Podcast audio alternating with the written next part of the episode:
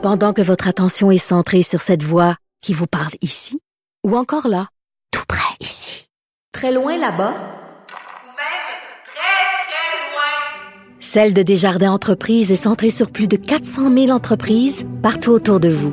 Depuis plus de 120 ans, nos équipes dédiées accompagnent les entrepreneurs d'ici à chaque étape pour qu'ils puissent rester centrés sur ce qui compte, la croissance de leur entreprise.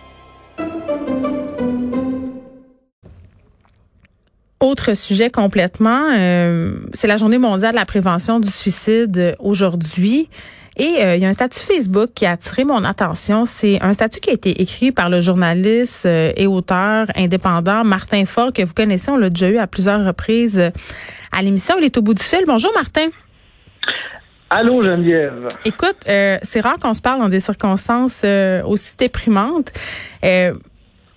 Ton statut Facebook m'a interpellé, puis avant qu'on qu'on se plonge un peu plus dans ce sujet-là, il m'a interpellé parce que tu sais, on fait beaucoup de, de sparage sur les médias sociaux sur la santé mentale pour un peu détabouiser tout ça. Puis je pense que c'est une bonne chose. Là, on en parle de plus en plus et de nos problèmes et du fait aussi que ça peut frapper tout le monde dans les problèmes de santé mentale. Mais on dirait que quand vient le temps de parler de, de suicide, ça, demeure tout de même assez tabou, même que souvent, parfois, moi, je vois des annonces de décès passer sur mon mur Facebook et c'est clairement un suicide, mais on le dit jamais.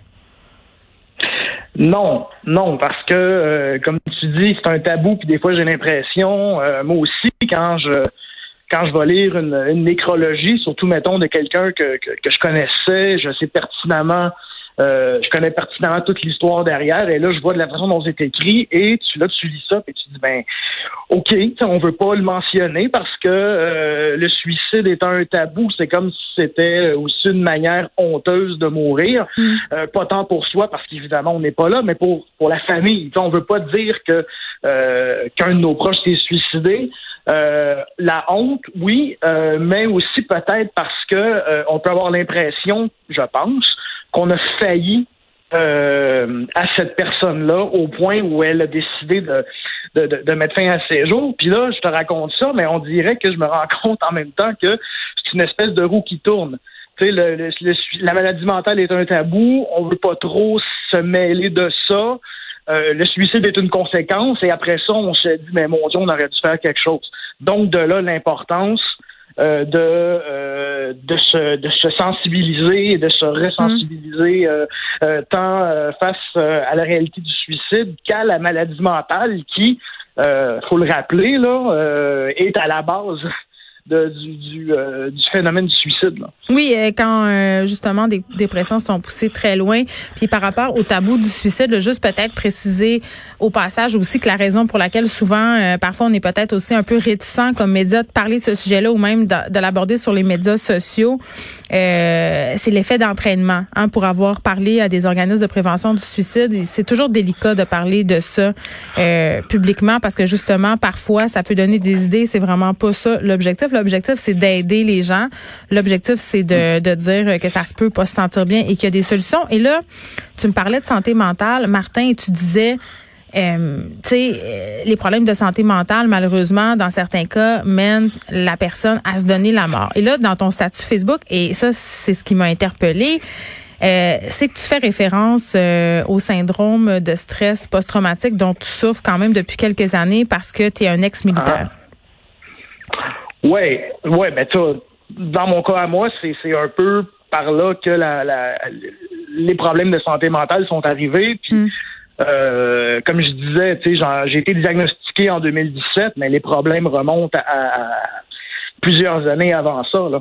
Euh, puis, euh, au fil des années, c'est ça, j'ai eu des idées noires, j'ai voulu à quelques reprises, tu sais, mettre fin à mes jours, mais à chaque fois, il y avait j'ai eu la chance de d'avoir un, un, tissu, un filet social et familial serré euh, qui, à chaque fois, bon, est venu, euh, est venu me sauver, euh, est venu me sauver un peu. un peu beaucoup d'ailleurs. Mm. et de là l'importance justement que les proches des gens qui, qui, qui, souffrent, que ce soit de, de syndrome post-traumatique, de dépression, des gens qui ont, qui ont vécu des expériences euh, bon, qui les pousse justement à, à, penser à, penser à l'impensable. C'est de là l'importance de la sensibilisation parce que souvent la personne qui va pas bien, euh, soit ne reconnaîtra pas euh, sa propre détresse ou encore va la nier.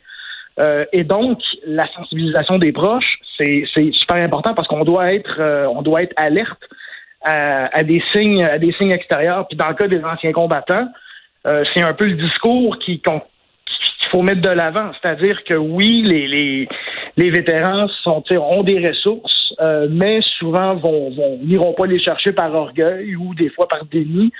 Mais c'est là que les proches interviennent et c'est là aussi qu'il faut euh, faut toujours être vigilant. Si on soupçonne qu'un de nos proches qu'on aime euh, peut potentiellement songer songer au suicide. Ben oui, puis tu sais, tu faisais référence bon à des camarades qui bon ont choisi peut-être cette voie-là très, très brutale. Euh, Puis tu sais, là, tu parlais des militaires, euh, Martin Fort, tu disais, tu sais, oui, on a des ressources, oui, euh, on parle de ça quand même de plus en plus publiquement, mais il y a quand même cette idée aussi, euh, quand on est un militaire, j'imagine, de force, euh, tu sais, justement, de, de, de, pas se laisser ébranler, euh, de pas parler de ce qui s'est passé. On est encore beaucoup dans cet imaginaire-là, puis pas juste chez les militaires, pour les hommes en général, de se montrer vulnérable, de dire je vais pas bien. J'ai l'impression que c'est un peu plus compliqué.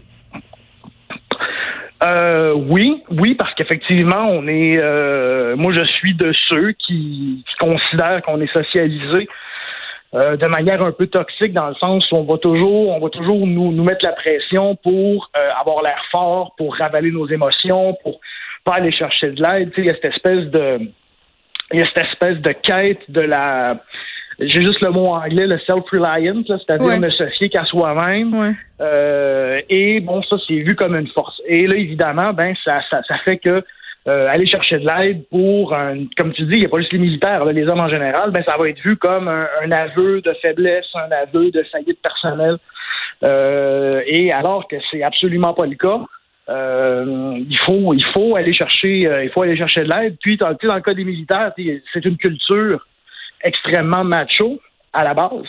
Donc, euh, mais euh, tu sais, avec les justement avec les vagues de suicide qu'il y a eu dans les dernières années, j'ai mm. l'impression, j'observe ça de loin, mais j'ai l'impression que tranquillement il y a un changement, tu sais, au niveau des mentalités, mais encore là, tu sais, l'armée étant une institution assez lourde, assez conservatrice, ben les choses se font se font lentement. Mais j'ai l'impression, par contre, qu'il y a une petite craque c'est ouverte là, comme disait Leonard Cohen, euh, euh, c'est dans les euh, c'est dans les cracks de, de c'est dans les cracks que, que jaillit la lumière. Puis je trouve ça quand même dommage, Martin, qu'on ne parle de santé mentale que quelques jours par année, hein, dans le cadre de compagnies qui s'associent justement à cette cause-là, un peu peut-être pour générer des dividendes ou encore, tu la journée de prévention du. C'est de sympathie. Ben, oui, le market, le marketing un peu de la cause là. tu sais. Oui, vas-y. Oui, non, non, ben oui, non, c'est, ben, on en parle quelques jours par année, bon, souvent justement pour se donner bonne conscience dans le cas de euh, certaines multinationales de télécommunications, mm. euh, notamment.